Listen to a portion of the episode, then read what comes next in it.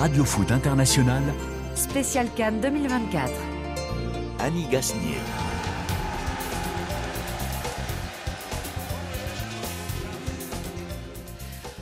Bonjour à tous et merci de nous rejoindre dans le studio de Radio Foot International sur la radio mondiale, bien sûr. Et nous commencerons par la Cannes, la Cannes en bord de mer, sous la protection de San Pedro Saint-Pierre.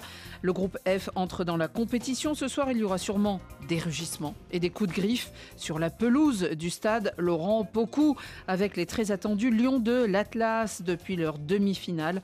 Au dernier mondial, les Marocains sont attendus sur la scène continentale. Levé de rideau avec Maroc-Tanzanie. Ensuite, ce seront les Léopards, emmenés par Chancel Memba, l'emblématique capitaine. Les Congolais joueront contre les Chipolopolo de Zambie. Nous ferons le point sur ce groupe avec Martin Guez, notre envoyé spécial. Une nouvelle surprise hier dans cette canne, venue des Namibiens qui ont battu 1 à 0 les Aigles de Carthage. Mauvais début pour la Tunisie alors que d'autres Aigles ont, eux, été à la hauteur. Le Mali vainqueur 2-0 de l'Afrique du Sud. Enfin, nous ferons un petit tour par l'Europe. Et oui, il se passe aussi des choses euh, dans le football européen. José Mourinho renvoyé de la Roma, accueilli comme un empereur, avait José, vous vous en souvenez, l'entraîneur portugais paye les mauvais résultats de son équipe 9e de Serie A et les supporters de la Roma ne sont pas trop contents. Bonjour Ibrahima Traoré. Bonjour Annie. Tout va bien? Très bien. Hein, Vous êtes sélectionné tous les jours vous, en ce Ouais. moment. hein. Vous êtes dans J'ai de la votre chance. dans notre 11 type, dans notre 3 type en l'occurrence, Ibrahima Traoré, ancien capitaine du Sili National, l'équipe de Guinée. Ludovic Duchesne, bonjour. Salut Annie, bonjour à tous. Tout va bien? Ouais, super. Bah, Ouais. on, se fait, on, prend du foot plaisir. africain Ouais, hein on prend beaucoup de plaisir. ouais. Et puis notre euh, jeune euh, élu du jour, il s'appelle Saïm- euh, Saïd Hamda. Bonjour Saïd. Bonjour Annie. Merci d'être là aujourd'hui. Vous vous vous intéressez particulièrement aux Marocains, mais à tout le foot africain, n'est-ce pas Un petit peu tout, euh, Et- une et petite pensée euh, au Maroc, le mais euh, tout le foot africain, on regarde tout. et, et même européen, évidemment, je pense au PSG, bien sûr. David Finzel m'a aidé à préparer cette émission avec Pierre Guérin, que l'on salue. Et puis Laurent Salerno, toujours fidèle au poste. Radio Foot, c'est parti.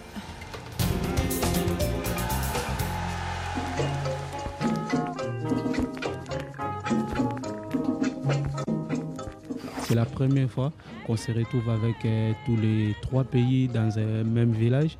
Je pense que l'ambiance est là. On, s'est croisé avec euh, pas mal de joueurs de l'équipe nationale du Zambie, mais sur les terrains, il n'y aura pas d'amitié. Tu vois déjà les adversaires à côté, tu vois, ça c'est mes collègues. Mais après, ça va pas être les collègues sur le terrain. Non, ça fait du bien, on profite. Il y en a les appartements, il y en a les villas, villas c'est top, ça va, on profite. Dans l'ambiance de San Pedro, la ville à l'honneur aujourd'hui en Côte d'Ivoire, le groupe F se lance dans la compétition dans un port baptisé hein, par les Portugais, Saint-Pierre. C'était le jour de la Saint-Pierre justement. Et c'est la Tronc, la 34e Cannes, qui a totalement remodelé cette ville de 400 000 habitants, située donc sur les bords de l'Atlantique avec de belles plages, dit-on. Bonjour Martin Guez. Bonjour Annie, bonjour Saïd, bonjour euh, Ibrahima, bonjour à, à Ludovic si j'ai tout bon euh, pour Salut. le casting du jour. Bien Salut. sûr, c'est c'est le bon casting. Euh, Martin Guez, vous sillonnez cette ville depuis une dizaine de jours. Racontez-nous à quoi ressemble San Pedro. Alors San Pedro, c'est le, le poumon économique, on va dire, de, de- de Côte d'Ivoire. C'est un, un très très gros port euh, qui a émergé dans, dans les années 70, si vous voulez tout savoir. Euh, On a surtout fait, euh, fait commerce du cacao dans, dans- dans cette région. D'ailleurs, ça, ça se sent, ça sent le cacao grillé un petit peu partout euh, Oh là là, quelle dans la chance ville. Ouais, la chance. ouais. On, a vu pire, en tout cas, qui était surtout pour, pour l'exportation. Il y a un énorme port de, de containers. On les voit tous les jours sillonner et s'en aller pour des contrées lointaines. au, au loin, on a de la chance d'avoir un, un hôtel qui est pas trop loin de la plage, qui est pas trop loin non plus de l'hôtel des, des Marocains, nous dit-on. Il paraît qu'ils sont là. On, ne les voit pas. Ils sont barricadés. Leur, leur, plage privée aussi est, est interdite d'accès. Mais, mais voilà, il paraît qu'ils sont là, les, les Marocains. En tout cas, ils sont bien là euh, sur la pelouse ce soir. Ils sont là au, au stade Laurent euh, Pocou, qui a été inauguré euh, l'an dernier. Bon, Laurent Pocou qui n'a aucune attache hein, avec San Pedro, lui, l'homme de, de Trècheville, l'homme de, de Tiasalé ou de, ou de Boaké. Mais bon, il fallait quand même l'honorer, l'homme d'Asmara. fallait lui trouver un stade à, à son nom. C'est le seul stade de, de Côte d'Ivoire, de cette canne, qui, qui porte en tout cas le, le nom d'un ancien joueur. Et puis. euh, C'est voilà, saluer. Donc. C'est euh, San Pedro, c'est c'est la plage. San Pedro, c'est euh, c'est effectivement euh, des petits airs de station balnéaire de, de- d'immenses clubs med, même si on a échappé aux constructions construction en, béton et, au, tourisme de masse pour l'instant. Il, il fait très bon vivre en tout cas et même s'il fait très chaud, on a le petit air de la mer qui est en train de, de bercer les, joueurs. Là, il y a Tanzania qui sont en train de s'échauffer alors que les Marocains sont, en train de vestiaire. Oui, justement, ce groupe F, hein, rappelons les, les sélections. Il y a donc Maroc et Tanzanie qui vont se rencontrer d'ici peu, et puis RDC et Zambie. Alors, en piste, les Lions de l'Atlas qui vont euh, affronter les étoiles du Kilimandjaro, les Taifa Stars de Tanzanie.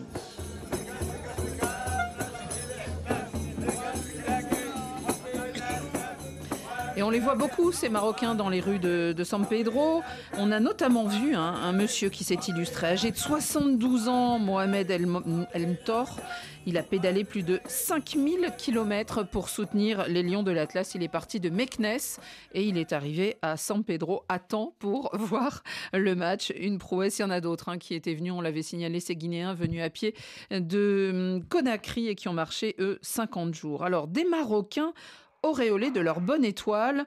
Euh, eh bien, remporte, enfin, cette bonne étoile qui est au-dessus de leur tête depuis le mondial. Euh, C'était il y a un an, les premiers Africains à atteindre une demi-finale de Coupe du Monde. C'est lourd à porter, euh, la pression, Saïd, quand on est le Maroc? C'est très lourd à porter parce que c'est une pression qui est un peu nouvelle. Le Maroc était toujours attendu, mais sans réelle raison. Aujourd'hui, il y a des arguments pour que le Maroc soit attendu demi-finaliste de la Coupe du Monde. C'est la première nation avoir terminé première euh, d'un groupe en Coupe du Monde avec 7 points. Euh, Aujourd'hui, le Maroc, tout le monde veut abattre le Maroc. C'est ça qui est euh, l'enjeu majeur. Abattre, en tout cas, les battre. C'est déjà, les battre déjà et, mieux. et les- oui les battre les abattre en tout cas tout le monde veut faire un battre. résultat contre contre le Maroc maintenant euh, je pense que Walid Regragui va conditionner ses joueurs justement pour cette configuration là le Maroc est attendu et le Maroc doit pour pouvoir répondre présent Martin Guez, alors c'est peut-être pour ça qu'ils se cachent et qu'ils cachent leur jeu, les Marocains. C'est parce Oui. que il y a, il y a de la pression et, et euh, on exige d'eux, mais c'était euh, Walid Regragui qui s'était un peu mis la pression lui-même en disant euh, à, à peine le mondial fini, maintenant euh, à nous euh, la canne. Mais en tout cas, il se cache pas. hein. Walid Regragui, il l'a répété hier en conférence de presse. euh, certains l'ont trouvé arrogant, mais oui, on a un statut à défendre, bien sûr, euh, dans cette compétition. Euh, on va pas dire que ça leur réussit bien, hein, la Cannes aux, aux Marocains. La dernière fois qu'ils ont gagné, c'était en 1976. C'était la seule victoire de- du Maroc euh, à la Cannes. Il y a bien eu 50 une, finale, ouais, bientôt euh, 48 ans exactement. Oui. Il y a eu une finale il y a, il y a 20 ans en Tunisie, mais voilà, c'est vrai que ça, ça marche rarement pour eux. Il y a deux ans, éliminés en, en quart de finale par, par les Égyptiens. Ils l'ont joué perso, ils l'ont joué secret. Il y, a, il y a une cité Cannes, en tout cas, à, à San Pedro, où résident trois équipes la RDC, la Zambie, euh, la Tanzanie, euh, qui euh, font un peu du ping-pong ensemble, qui se croisent tous les jours, et ça crée une, pe- une petite ambiance. Eux, ils ont choisi un hôtel plus secret, on a l'habitude, hein, avec, avec le Maroc, en tout cas, qui ferme un petit peu la communication, qui se mettent dans leur bulle. Un truc qu'on a quand même, on a eu droit à une petite info, on a quand même la composition d'équipe de, de cette équipe marocaine, c'est du très très grand classique. C'est à peu près l'équipe qu'on avait vu euh, l'an dernier, euh, qu'on avait suivi avec Hugo Massonnet lors de la, Coupe du Monde au, Qatar. Euh, Il y a un seul petit changement, ça va être euh, l'arrière gauche. Euh, Il y avait une petite pénurie euh, aujourd'hui. Mazraoui est, blessé, euh, Attila là aussi, Euh, donc on, a dégainé euh, le dénommé Mohamed Chibi qui joue euh, à Pyramids en, Égypte, euh, qui a une trentaine d'années et qui euh, connaît euh, ses toutes premières sélections. C'est lui qui va tenir le, le poste d'arrière gauche. Pour le reste, c'est du grand classique. Bounou dans les cages, Hakimi, Aguerd, Saïs en défense, Amrabat Yamala au milieu et puis le trio d'attaque euh, comme d'hab Ziyech, Nisiri, Abdé. Enfin Abdé aussi c'est peut-être une petite surprise. On pouvait attendre Bouffal qui, est, euh, qui se remet d'une blessure mais voilà ce sera, ce sera Abdé. Ouais, Saïd, vous avez été un peu surpris en voyant la composition. En tout cas, euh, vous pensez que c'est un peu osé Ouais, deux petites surprises. Chibi, parce que Mm. normalement le titulaire est Mazraoui, mais il s'était blessé en Ligue des Champions avec le Bayern. Et donc il suit un protocole euh, de récupération. Il devrait être euh, disponible Il le pour préserve. le deuxième ou le troisième match, absolument. Son remplaçant qui est Achatala, qui a fait euh, une très bonne Coupe du Monde hein, en tant que backup. D'ailleurs, c'est lui qui fait la passe décisive à Nesri contre le Portugal lorsque le Maroc l'emporte 1-0. Lui aussi, il semblerait qu'il ait une gêne. Donc Mohamed Chibi, qui était venu un peu en tant que troisième joueur et qui ne devait pas du tout avoir de temps de jeu, va en bénéficier. Donc euh, Commence la compétition. voilà. Beaucoup de pression pour lui à voir comment il va, il va réagir. Et El Zalzouli, voilà, petite surprise aussi, parce qu'il n'a pas débuté euh, la Coupe du Monde en tant que titulaire. C'était Sofiane Bouffal. Mais Sofiane Bouffal blessé, qui est parti au Qatar, qui manque peut-être encore euh, un petit peu de rythme. Donc euh, il laisse sa chance à El Zalzouli. Il faut savoir qu'Amin Adli aussi aurait pu prétendre à une place de titulaire, mais il a perdu sa maman très récemment. Et d'ailleurs, lors du match, là, tout à l'heure, un hommage est prévu à la 21e minute, parce qu'il porte le numéro 21. Donc aujourd'hui, Abdel Zalzouli, qui joue au Real Betis, va avoir sa chance. Il a pu avoir quelques minutes à la Coupe du Monde, à lui de prouver qu'il peut devenir un titulaire. On sait que les mamans sont importantes dans cette sélection. On se souvient que le roi du Maroc hein, les avait reçus après euh, le, mondial euh, pour, euh, pour rendre hommage à, toutes ces mamans qui suivaient le- leur fils.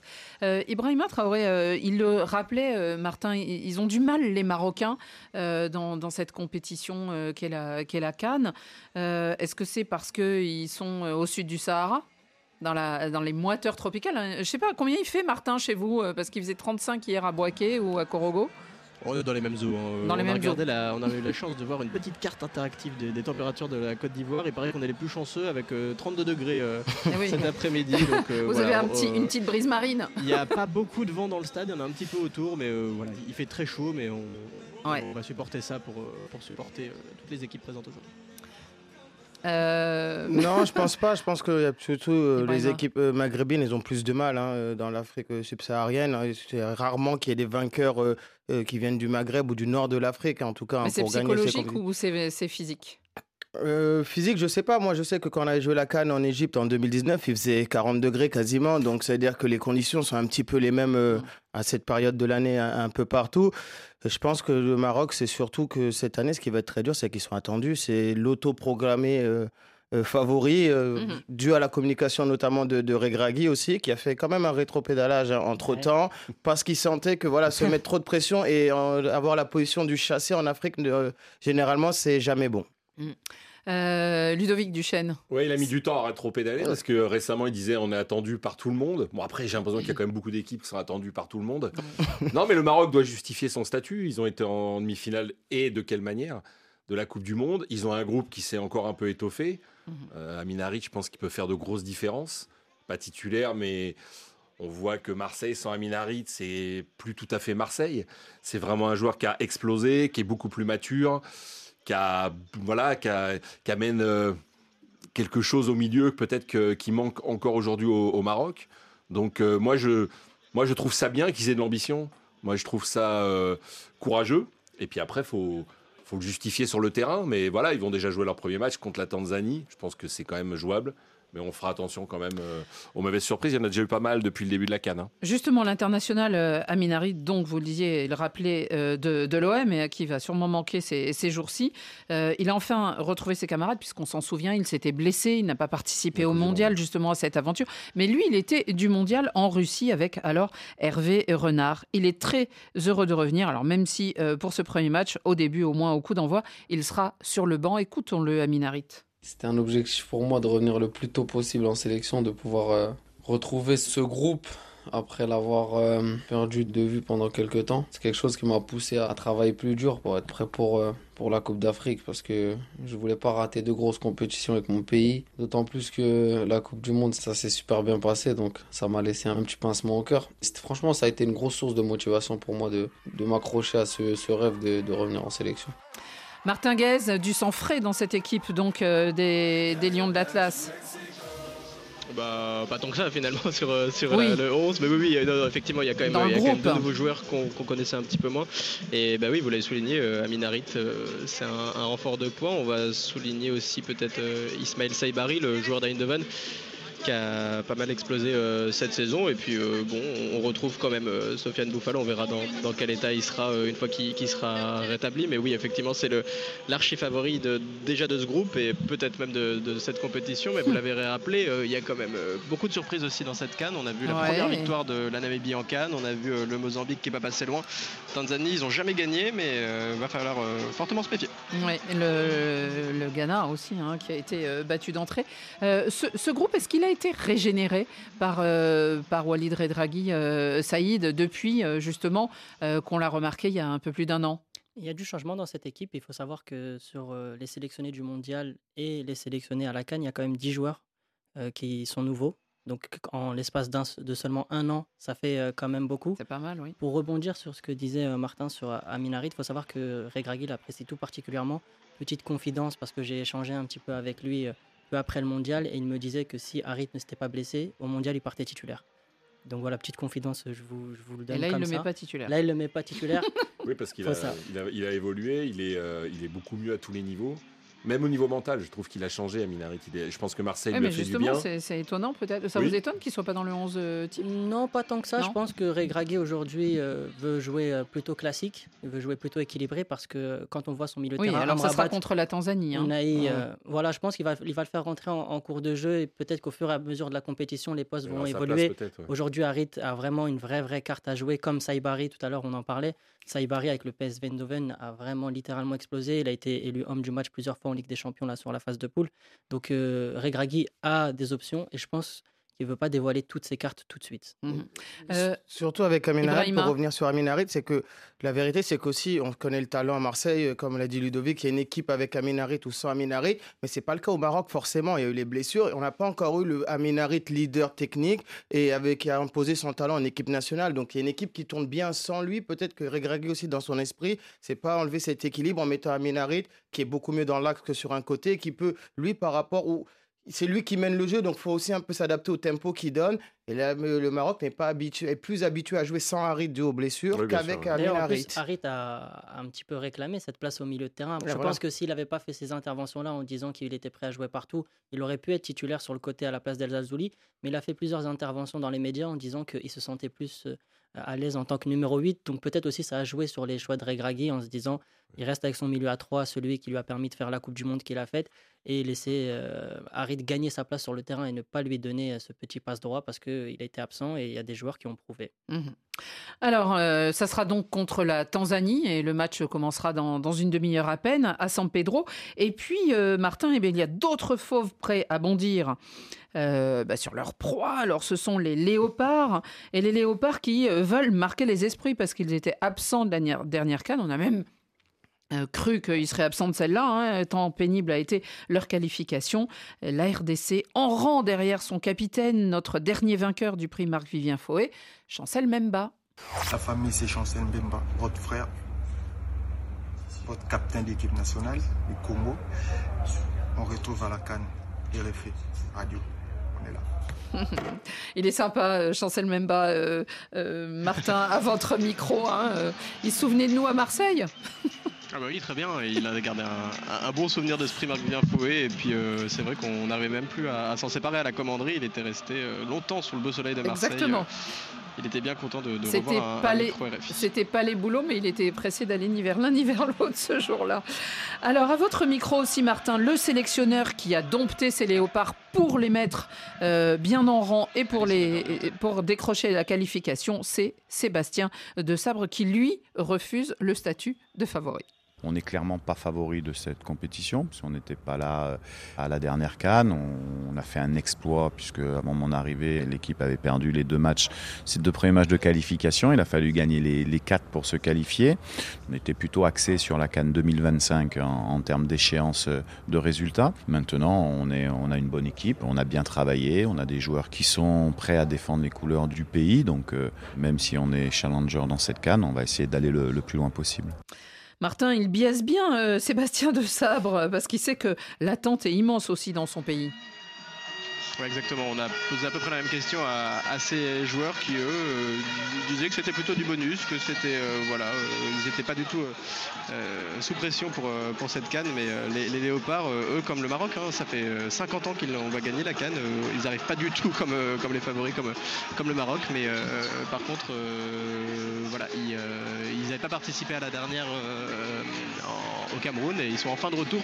Ils avaient très mal commencé les, qualifications euh, face euh, au Soudan et face à- au Gabon. D'ailleurs, on était en train de dire avec euh, Sébastien de Sabre et, et- les autres, ils sont un petit peu dit oui, bon, on va faire une croix sur la, la canne en, Côte d'Ivoire, on va se concentrer sur la prochaine Coupe du Monde ou sur la prochaine canne. Finalement, ils ont fait une super remontada. Les voilà, les, Congolais, faut qu'ils servent de ça, de, cette énergie positive. En tout cas, ils, sont assez soudés. Ils ont trouvé une bonne formule autour d'un nouveau sélectionneur. Ils ont retrouvé un petit peu les, les formules commando qui marchent bien lors de la canne. Et puis ils ont à tout faire, ce, ce défenseur central, ce capitaine, euh, ce Boulon Dakou, vous, le disiez tout à l'heure, euh, Boulot Palais ou, ou demi-dieu, Hercule, comme on, l'appelle un peu partout. Euh, voilà, l'homme aux multiples surnoms, euh, c'est Chancel Bemba. Ils ont, euh, ils ont quelques certitudes, on va dire, la RDC. Ouais, et on peut même dire qu'il est buteur parce que En fait, on a il, perdu l'antenne.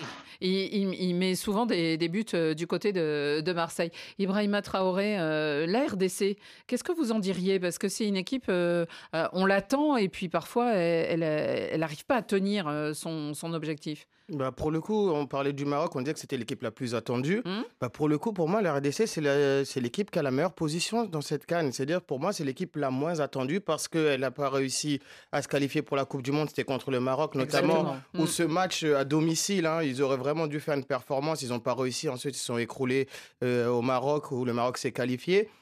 Ils sont pas qualifiés pour la Cannes euh, aussi avant cela.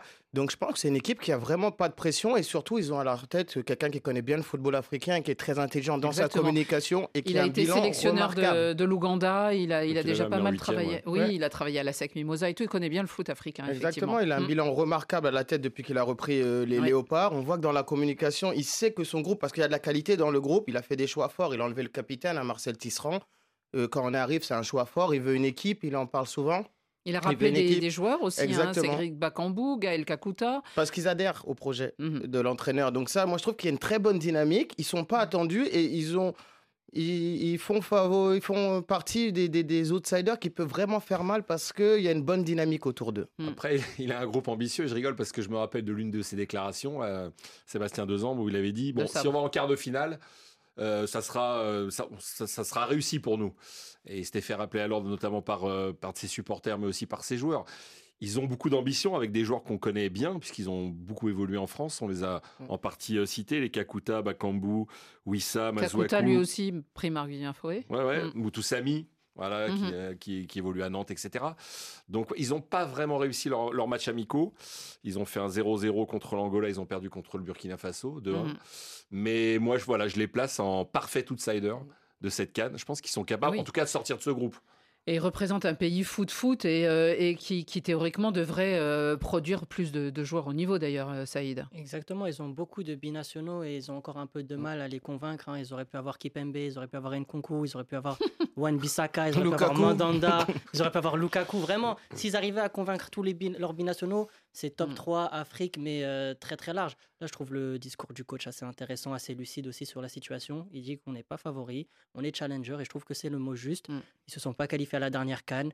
Face à- pour euh, la qualification à la Coupe du Monde, c'est un échec cuisant face au Maroc parce que certes, ils font 1-1 chez eux, mais ils perdent quand même 4-1 euh, à domicile face au, enfin à l'extérieur Ouais, face, au, encore, face au Maroc. Mais il y avait énormément de remous euh, b- à- au- autour de l'équipe, c'est-à-dire il y avait ces problèmes de, de contexte dans la, la fédération, euh, Des- voilà, je au pays, venir. voilà. des énormes ça. problèmes de structuration. D'ailleurs, il y avait des vidéos qui avaient un peu fuité sur les réseaux où on voit le repas qu'ils prennent juste avant le match contre le Maroc. Ils ont des assiettes monstres. On a l'impression que c'est pas des sportifs.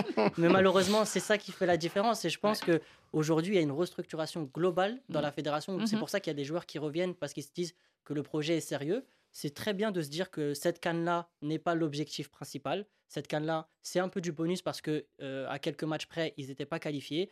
Ils vont se challenger, essayer d'aller le plus loin possible pour justement se servir des fondations de cette compétition-là pour arriver prêt en 2025 et potentiellement même pour la Coupe du Monde 2026. Je pense qu'aujourd'hui, la RDC travaille sur un projet mi, moyen et long terme. Oui, oui, bien sûr. euh, mais là, c'est, un peu le, tremplin euh, pour euh, essayer de, poursuivre ce travail de fond. On vous retrouve donc tout à l'heure, Martin, à partir de euh, 20h40 euh, pour le, le commentaire de ce match. hein. Alors exactement, est-ce qu'on veut retrouver Est-ce qu'on on se réentend à nouveau ici à San Oui, oui, on vous entend très bien. Ouais, super, bon bah très bien. a On perdu vous a entendu la- très bien tout à l'heure. Non, non, on vous a entendu. Bon bah, oh, bon, bah merci.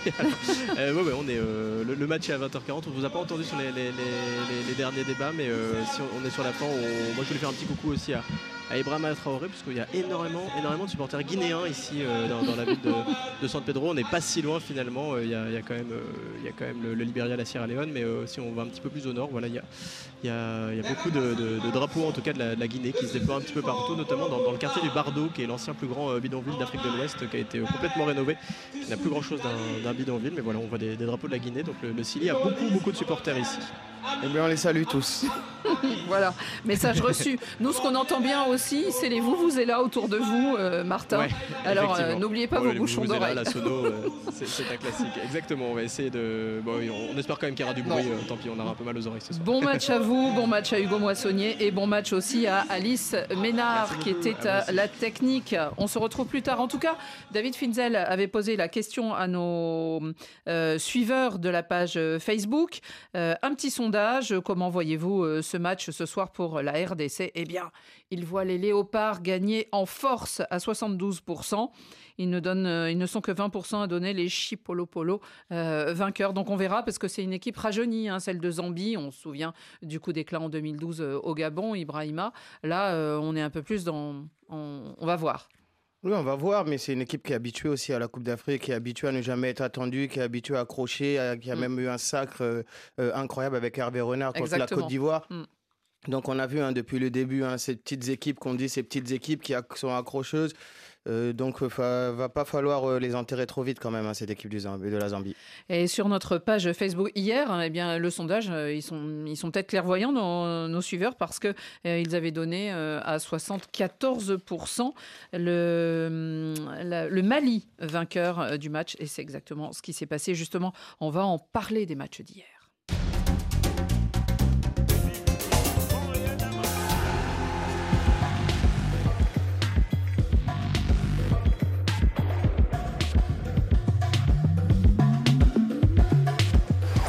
Danger not yet passed, but a slight sigh of relief it will be for the Tunisians. Brilliant footwork here, technical ability coming in to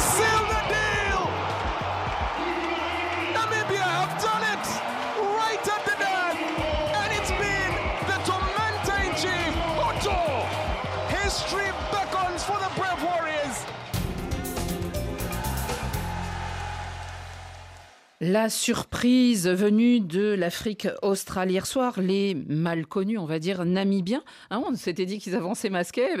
En tout cas, les aigles ont été surpris, les aigles de Carthage, d'entrée des joueurs euh, qui euh, étaient sans doute ultra motivés car la Namibie était à la recherche de la première victoire de la nation pour sa quatrième participation à une phase finale. Alors que les autres aigles du soir, ceux du Mali, ont eux pris euh, un bel envol en l'emportant par 2 à 0 sur l'Afrique du Sud qui espérait mieux, on l'avait entendu.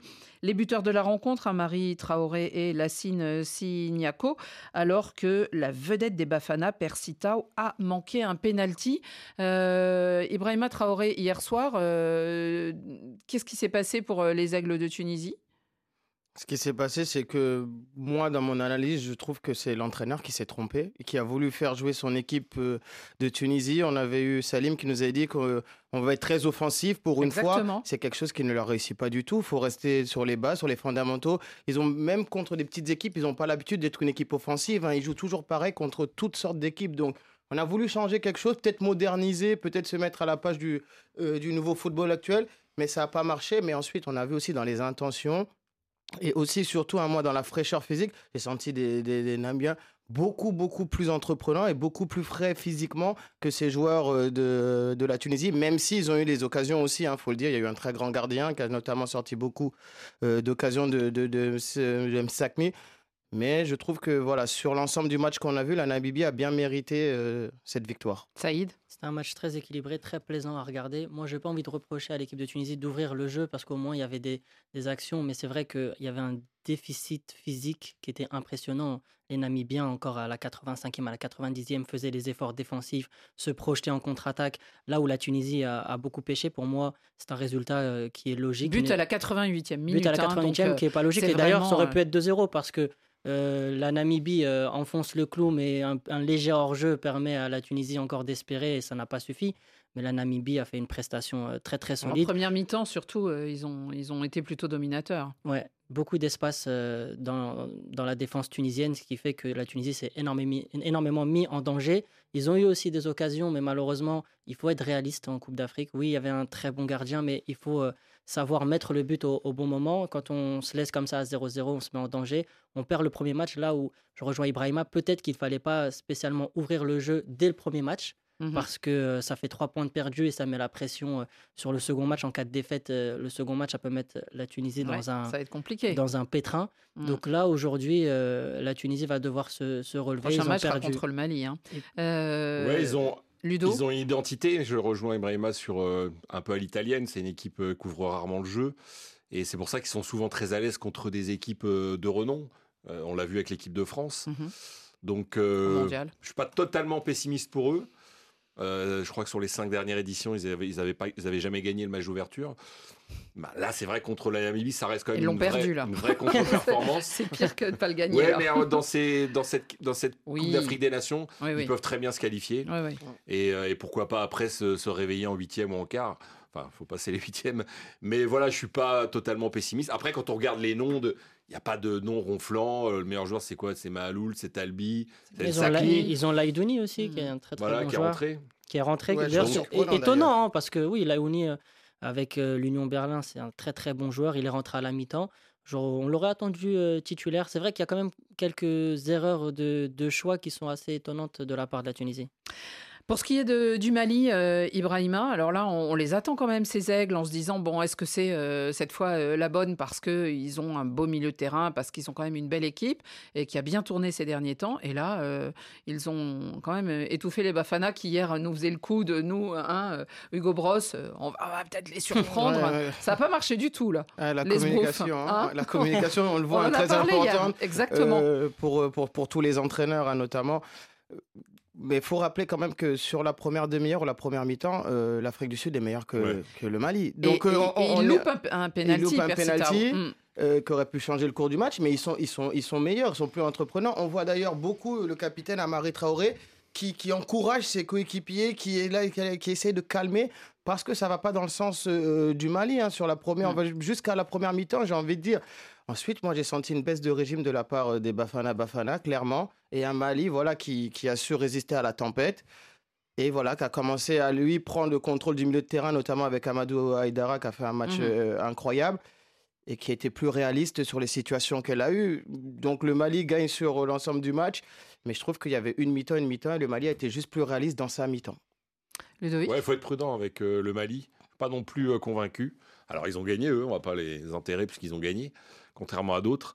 Mais c'est vrai que Daesh je trouve, je trouve ça rare de voir une équipe, alors pas dépendante, mais de voir l'importance que peut avoir Marie Traoré dans cette équipe. Mm. Je trouve, c'est moi, c'est un joueur que j'adorais déjà à Rennes, qui a confirmé en Espagne, mais qui je trouve, qui, a, qui pèse une tonne dans cette équipe. Alors comme il est latéral droit, il n'est pas non plus dans une position où il peut faire évoluer des matchs ou faire, ou faire, basculer totalement des matchs. Mais je pense qu'il faut attendre un peu avec ce, Mali. Je ne suis pas certain, certain, mais il faut, mm. faut, voir ce qu'il pourrait faire. Saïd? Je suis d'accord avec mes, mes, compères. Je trouve que le Mali est encore un peu fragile, mais comme à l'image des dernières compétitions. Où On le, dit surtout fragile pratiquement plus mentalement que, que physiquement Exactement, et sur le terrain. Bien sûr. Donc le Mali, en, en première mi-temps, se sont fait pas mal euh, déborder. Là où euh, il faut leur rendre grâce, c'est qu'ils ont été... Euh, tueurs en deuxième période. Mm. En cinq minutes, ils ont plié le match et c'est ce qu'on leur demande. Là où d'autres grosses nations n'ont pas réussi à avoir ce, cet, élan de réalisme, là le Mali a réussi. Est-ce qu'ils vont être capables de maintenir ce réalisme sur toute la compétition? Moi, je me pose encore euh, des questions. C'est passé face à, l'Afrique du Sud, mais euh, peut-être euh, à partir des huitièmes de finale où l'adversité va être un peu plus costaud, j'ai mis des doutes encore sur la capacité du Mali à, savoir tenir le match. En tout cas, ça vient vite quand même les, gros matchs dans cette euh, compétition, c'est-à-dire c'est dès le deuxième hein, d'une façon générale. Et donc là, on va se retrouver avec un Tunisie-Mali, euh, Ibrahima, et là, euh, un aigle contre aigle, ça va, il va y avoir des plumes là. Oui, sauf que les aigles de Carthage ont quand même un peu plus de pression là que, que les aigles ah du Mali, surtout quand on connaît le système où même le troisième est, est qualifié. Ce mm. match, il a beaucoup plus d'enjeux en cas de contre-performance pour, pour, les, pour les aigles de Carthage. Mais voilà, moi je pense que là justement, hein, l'entraîneur euh, l'entraîneur euh, tunisien il va revenir un peu à l'essentiel. C'est-à-dire que des joueurs comme Ladouni qui n'ont pas joué, en plus quand il rentre, il fait une bonne entrée où il calme le milieu de terrain et on sent qu'il y a une maîtrise. Je pense qu'on va plus revenir à ce qu'on a coutume de voir de la part euh, de la Tunisie. Ouais. Mhm. Euh, la Tunisie, euh, face aux Maliens, il y a aussi un défi physique, non, Saïd? Il y aura un très gros défi physique et pour moi, l'enjeu il est double de ce match. Ça va être vraiment très intéressant à suivre parce que le Mali, dans la continuité de ce qu'ils ont montré le premier match, va vouloir enfoncer le clou mhm. face à un vrai oui, test. Se qualifier au deuxième match. Exactement, mhm. face à un vrai test que sera la, la Tunisie. Et d'un autre côté, la Tunisie a un petit peu le couteau sous la gorge et ils vont vouloir montrer un impact physique qui est différent parce que sur le plan physique, j'ai l'impression que limite même la préparation, ça m'a donné cette sensation-là. Alors je ne sais pas si c'est la chaleur ou pas, mais physiquement, j'ai trouvé quand Ouais. même les Tunisiens très empruntés pour un premier match. Ils vont devoir prouver que c'était simplement une contre-performance et que c'est pas plus global. Donc il y a un double enjeu qui va être très intéressant et la Tunisie n'a plus le choix. N'a pas le choix, il n'a plus le choix. Mhm. Le premier match est souvent très important et conditionne euh, le reste. Le Mali, ce qui peut les piéger, c'est que comme ils ont gagné le premier match, peut-être qu'ils vont la jouer un peu plus détente, mais je pense pas parce qu'ils se sont fait peur. Si, comme le disait Ibrahima, euh, les Bafana Bafana avaient marqué le penalty, le contexte aurait Oui. été différent. Bah oui, ça Donc euh, on a un Mali qui va vouloir confirmer et euh, une Tunisie qui va vouloir se sauver. En tout cas, c'est une compétition, euh, Ludovic Duchesne, où finalement, euh, il y a pas mal de, de gros qui euh, se sont pris eh bien, euh, des, des- des mauvaises surprises, ou alors euh, freinés, et on pense à l'Égypte qui euh, doit concéder un nul, bon, ou même le Nigeria qui n'est plus ce qu'il était, mais euh, pareil. Et puis là, on se retrouve avec des équipes battues, on avait parlé du, du Ghana, et là, on se retrouve aussi avec la Tunisie, battue euh, d'entrée. euh. Ouais, le Ghana, le, le Cameroun, euh, c'est vrai que toutes ces équipes-là. euh, L'Algérie aussi. L'Algérie. Ah, l'Égypte L'Algérie. s'en sort un L'Algérie, bien par sûr. miracle, l'Algérie. Mais c'est vrai qu'alors d'un autre côté, l'Angola, le Mozambique, le Cap-Vert, euh, même la Guinée qui a- équatoriale, qui a quand même énormément souffert contre le Nigeria, qui, qui s'en sort euh, vraiment un peu par miracle même. Mais voilà, ça, ça nivelle un peu cette, euh, cette compétition. Alors après, par exemple, pour le Nigeria qui jouait à 15 heures, il faut dire que ces matchs-là sont particuliers parce qu'il fait une température. euh, Eh oui. C'était extrêmement euh, dur pour, Ouais, euh, il faut pour tout autour le de monde. 35 ou 37 Ouais, ouais, degrés. hein. c'était, Mm. c'était suffocant. Mm. Et, euh, et les, et les- tous les joueurs ont fini exténués à 17h. Ils étaient vraiment. euh, ils sont allés au bout. Mais moi, c'est tout l'intérêt de cette compétition. Et c'est pour ça que le- des équipes qui prennent comme ça trois points, on peut même pas en tirer de conclusion. Parce que Ouais. quand on voit tous les gros qui ont été accrochés, et je parle pas du Ghana qui est battu par une très bonne équipe du Cap Vert. Ça, ça- sur le match, c'était presque logique que les Capverdiens s'imposent. Mhm. Donc, euh, bah moi, je trouve que c'est le charme de cette, euh, de cette canne Oui. parce qu'on a l'impression que tout est possible et ça, c'est génial. Mm. Saïd? À la Cannes, toujours tout est possible. C'est ça qui, qui est beau. On peut rappeler le parcours de Madagascar en, en Mhm. 2019, même la Guinée qui avait quand même fait de certaines prestations. Ce qui est intéressant, c'est que les Comores aussi, qui avaient fait La Guinée euh, équatoriale, oui. le, Mhm. le- Mali, euh, le Malawi, pardon, aussi, qui est arrivé en huitième euh, il y a quelques années, pareil. Je trouve que c'est intéressant de voir tout ça parce que toutes les équipes sont désormais euh, prévenues. Il y a beaucoup moins d'excuses sur l'édition précédente parce que les terrains sont nickel, les conditions climatiques Ah oui, sont les mêmes mieux mieux, pour tout le monde. Il faut le sûr. souligner. Aujourd'hui, l'organisation de la Côte Il d'Ivoire manque que est de- très- du public, quoi. il manque un peu de public, pourtant les prix ne, sont pas très chers. hein. Les places sont à 5, 6 euros. Ouais, c'est le problème des billetteries. Ouais, c'est ça. C'est Oui, un peu dommage que les stades soient, soient un peu vides, mais en tout cas, l'organisation de la Côte d'Ivoire, c'est vrai qu'on n'en parle pas, mais euh, est très bonne pour, euh, pour l'instant. Et pour revenir sur un peu le Si, sujet d'actu- Ah. Je vous rassure. Oui, sur les réseaux sociaux, c'est vrai que tout le monde prend ça un peu pour euh, acquis, mais il faut montrer aussi que la Bien Côte d'Ivoire Mhm. a, a très très bien organisé cette, cette compétition. Et c'est là où le Maroc va être prévenu, parce que c'est vrai qu'on a tendance un peu à, à être, à dire oui, voilà, c'est la meilleure équipe, etc. Mais aujourd'hui, on a vu Ça a des été équipes. la meilleure. Faut le prouver, euh, On a voilà. vu des équipes comme le Nigeria se faire piéger, Avec comme le. Ghana. Il y, a, il y a beaucoup de joueurs. euh, Donc la Tanzanie, ça peut être piège. C'est plus dur de, ce serait plus dur même de gagner une Coupe d'Afrique des Nations que de gagner euh, Que une le Coupe du Monde. Alors on en est, on en loin ouais, pour la. Coupe du Monde. Enfin, on, est, on en est loin, non. En tout cas, c'est deux footballs différents. Mais c'est il y a beaucoup, il y a pas mal. J'ai entendu ça de pas mal de joueurs. Je sais pas si Brahima le confirme Mhm. ou pas. Ibrahima Ouais, non, euh, effectivement, c'est- c'est c'est d'autres euh, contraintes, hein, effectivement, le football africain. Et surtout que maintenant que le niveau s'est resserré, bah, ça donne moins de marge aux, aux- aux plus grandes équipes. Euh, je me rappelle, Belmadi, il en parlait, il disait que par exemple, juste les qualifiés, les éliminatoires hein, pour une Coupe d'Afrique ou pour une Coupe du Monde, c'est beaucoup plus dur Bien que la compétition euh, en elle-même. En général, Maintenant- c'est le premier d'un groupe de 4 ou de 5, c'est compliqué. Oui, il y a des déplacements longs, compliqués, euh, des Ce qui n'est pas le cas de l'Euro, par exemple. Voilà. Les qualifs sont maintenant pratiquement une formalité. hein. Voilà, on sait toujours les mêmes, on sait très vite qu'ils vont se qualifier, sauf euh, Ouais. surprise. En Afrique, voilà, faut vraiment être vigilant, faut vraiment être attentif. C'est pour ça aussi que je pense que Belmadi a choisi un peu maintenant d'isoler son groupe pour vraiment se focus que sur euh, euh, ce premier match qui va être très D'ailleurs, juste une parenthèse, tu parles de ça, d'oser son groupe. La Zambie a tout coupé hein. depuis 4-5 jours, il n'y a plus rien. Voilà. Et d'ailleurs, ça fait beaucoup de polémiques également. Il y en a eu pas mal quand même depuis le début de cette canne. Mais je pense à ça, les, les Zambiens, ils ont tout coupé. Il n'y a plus d'image, il n'y a plus rien, il n'y a plus de son. Donc on va voir C'est ce qu'ils vont devenu, faire c'est ce devenu soir. une, une nouvelle stratégie. hein. Ouais. Le Maroc qui est arrivé en premier euh, en Côte d'Ivoire, ils sont arrivés super tôt pour Oui. s'acclimater à la Ils ont température. joué un match Ils avaient fait un match amical Mhm. contre la Sierra Leone parce Mhm. qu'ils avaient un Je autre match qui était prévu tard, enfin. contre la Gambie, mais qui leur a, Mhm. fait, euh, qui leur a fait faux bon. Donc aujourd'hui, voilà, on a des équipes qui s'adaptent un peu à leur environnement. Ouais. Puis on se souvient de l'Algérie qui, elle, a joué euh, sans, sans la presse, en tout cas sans micro, Et surtout sans, qui, sans qui images. était au Togo en stage. hein. Oui, Donc oui, c'est-à-dire pour vraiment être dans les conditions les Sur plus la même proches de la latitude. C'est marrant qu'on compétition. en parle, hein. c'est vrai, le match contre la Sierra Leone du Maroc n'était pas diffusé. Beaucoup étaient à Oui, Abu oui. Dhabi. Et oui, euh, il y a une, une espèce de d'envie de, de cacher son Ouais. jeu, c'est le cas de le dire.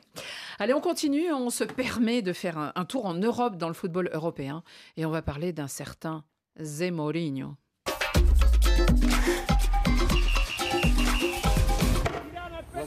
Scusa mister. Grazie mister. Grazie mi. Grazie mister.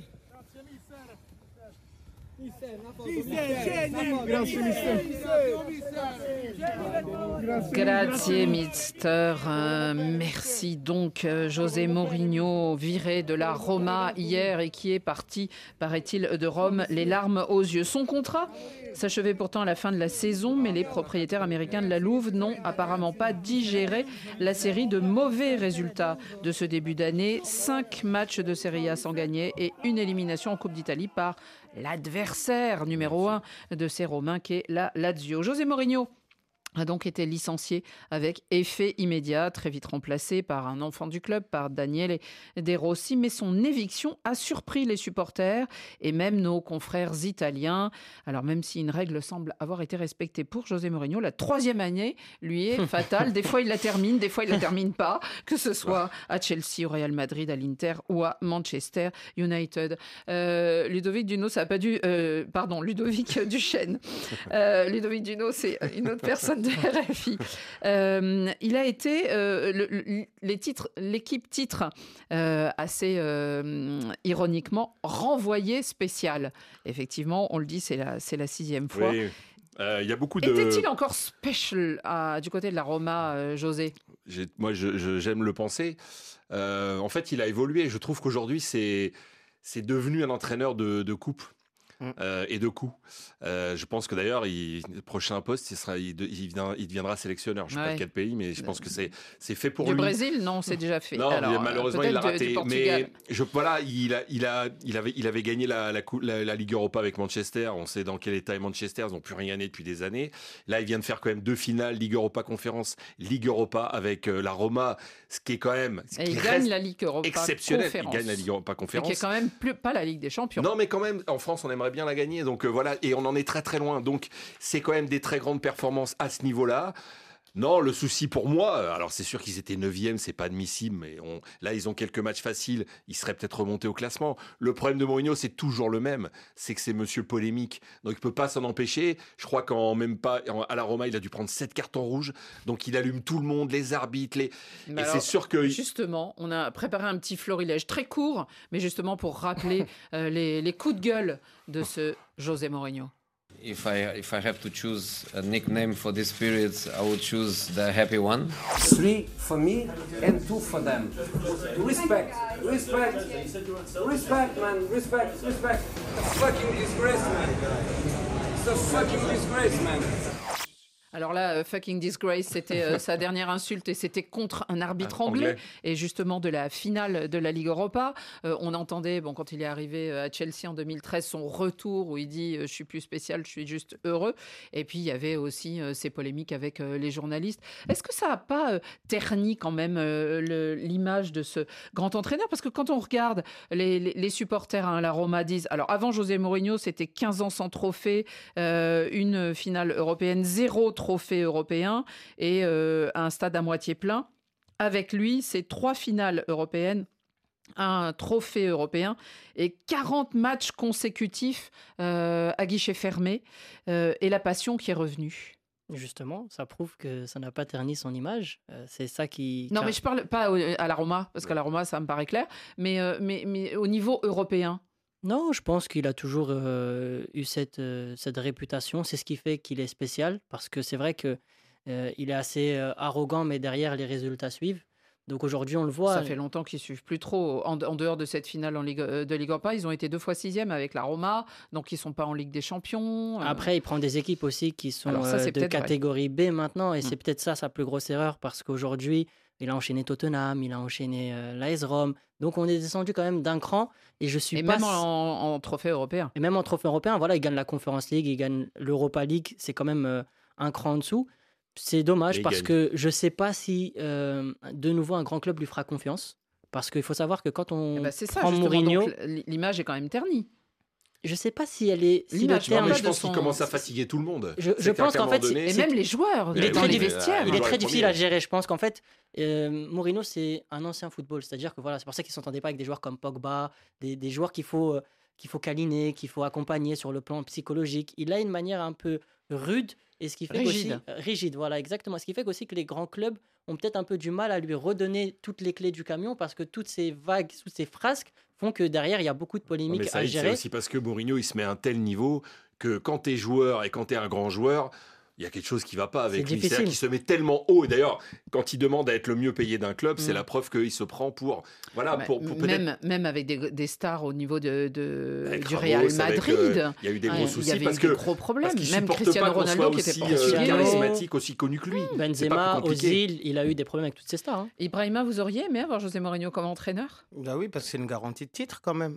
C'est ça qu'il faut pas oublier Mm. en fait avec José Mourinho. Alors, on le parle- seul club, c'est effectivement Tottenham. avec Oui, mais il en a pas eu. et, et à Tottenham, il Et est qualifié en coupe. Ils l'ont viré juste avant la finale. la, la finale. Ils Donc on, viré on- avant la finale. on peut pas refaire l'histoire, mais il y avait une possibilité de, de titre Mm. pour un club qui n'a pas Non, gagné de il a titre depuis lui, ouais. Il a combien d'années. Donc euh, moi, je suis tout à fait d'accord avec Ludovic qui a dit que c'est un entraîneur de coupe maintenant. C'est un entraîneur de coupe qui va avoir des équipes de, de, de, de seconde zone qui veulent faire des coups, qui veulent gagner des coupes. Mais à Manchester United, quand il va à Manchester United, il n'a pas le grand Manchester United, il gagne quand même Il une. Coupe d'Europe. Il Lui va à la. Roma, il, il gagne une Coupe d'Europe. Il a qualifié Tottenham pour une finale, alors que Tottenham, ça fait des années qu'ils Il font a un pas de finale. incroyable. Euh, Tottenham, depuis pas. 2008, pas de titre. hein. Voilà, donc euh, il y avait peut-être la possibilité, on ne le sait jamais. Moi, je pense que c'est surtout euh, voilà les polémiques, le personnage en fait qui est devenu trop gros pour le tra- pour le pour le football moderne. Parce que Mm. c'est ça la question en fait, le problème avec Mourinho, c'est que son football n'est plus moderne, il n'est plus adapté au football d'aujourd'hui. Mais il se croit encore tellement être le Mourinho de Porto, de Chelsea, qu'il a du mal avec ça. Mais si c'est pour gagner des titres, C'est un peu le. Mais Ibrahima, par exemple, euh, on- on- pendant un moment, quand il était en Espagne, c'était Mourinho, euh, euh, Guardiola, Guardiola, Mourinho. Ils étaient évidemment Oui. Real, Barça. ça- C'était porteur avec les joueurs qu'ils avaient à l'époque. Mais maintenant, les, les- les- les entraîneurs dont on parle le plus, c'est plus Mourinho, c'est quand même Mais non, mais parce que euh, je crois que, Jo- bon, déjà- Jürgen Klopp et. euh, Saïd l'a dit, Et- il est à. Roma, il a été à Manchester, Voilà. qui, qui a tout perdu. oui, mais qui- on, on lui propose plus Mais non, mais parce, parce que je crois que foncièrement, euh, même si je comprends Ibrahima quand il dit que quand tu es joueur, tu as envie de l'avoir parce que tu gagnes, je, je pense qu'il fatigue quand même énormément de monde. Et quand tu es Il les président. montre du doigt de des club, fois, ces joueurs, en Oui. conférence de. Non, mais de il a peur de rien. Non, mais Mourinho, il recule devant rien. Donc, je pense que quand tu es Oui, président, tu réfléchis à deux fois. Parce que là, par exemple, il est viré. Pourquoi? Parce qu'en fait, ils auraient très bien pu le garder. Ouais. Il a encore qualifié en Ligue Europa, etc. Peut-être qu'il aurait en plus Mhm. gagné la Ligue Europa. Donc Je c'est une pense erreur que- de, de non, non, je dis pas ça. Je, je- je- je dis ça en expliquant qu'il fatigue les Ah. gens autour de lui. Et je voudrais pas être sa femme ou ses enfants. Je pense que ça doit être insupportable. Le mec, c'est le John McEnroe du, du, du, du foot. Le mec, il est, un- je pense qu'il est insupportable. Il est tout seul dans une pièce. Il se fatigue. Non, il, est, il est oppressant, il est pesant. Et euh, Mais- mais quand on signe avec Mourinho, on sait pourtant il y a beaucoup de ces joueurs qui, qui, qui l'aiment énormément. Bah, en fait, je des pense- grands Ouais, ouais, je champions. quand on ouais, entend. Zlatan parler, quand on entend Didier Drogba, Frank Lampard, ou- tout le monde adore José Mourinho. une Samuel, question de- c'est une question de- Didier Drogba. C'est une question de Eh oui. mentalité et, de, et de méthodologie. Aujourd'hui, euh, je pense que Mourinho était capable de parler avec des joueurs de l'époque, Ouais, c'est-à-dire d'une autre génération. Aujourd'hui, les Jesse. Lingard, les Paul Mm. Pogba, c'est une autre Sa, façon de sa faire. méthode, elle est plus adaptée Et, pour et la nouvelle voilà, je pense que génération. son discours, il passe plus avec la jeune Mm. génération et c'est pour ça qu'aussi il est descendu en gamme euh, au niveau des clubs parce que les grands clubs qui ont des joueurs un peu comme ça, bah, ils veulent pas les, les brusquer, ils veulent pas les confronter, ils veulent plutôt qu'on les chouchoute. Et c'est là où Guardiola a réussi un petit peu à- Après, euh, à, ça faisait beaucoup plus s'adapter que lui. Il était en troisième, c'était sa troisième année. Mm. Euh, Quand tu regardes certains clubs, c'est un exploit. Je veux dire, aujourd'hui, les entraîneurs, ils font quoi? Euh, ouais. Ils font limite un an dans les clubs. On peut pas dire qu'il est, qu'il a pas duré là pour le coup à la Roma. En tout cas, celui qui doit pas être mécontent, c'est son banquier, parce que à chaque fois qu'il est viré, et on le sait, eh bien, il a une prime. euh, donc là, il devrait toucher de la Roma autour de 3 millions et demi d'euros, et il en aurait, il aurait encaissé en indemnisation 93 millions d'euros selon nos confrères du Re- Record, le Il journal bon. portugais. Hein, c'est pas mal. Il est bon. Hein, le, donc pire, finalement, le pire cauchemar des RH, euh, M. Mourinho. Sans doute. Merci beaucoup, messieurs, d'avoir participé à cette émission. Et n'oubliez pas donc tout à l'heure sur RFI, à partir de 20h40, euh, 19h40 en temps universel, vous retrouverez Martin Guez, notamment au stade de San Pedro avec euh, Hugo Moissonnier. À plus tard.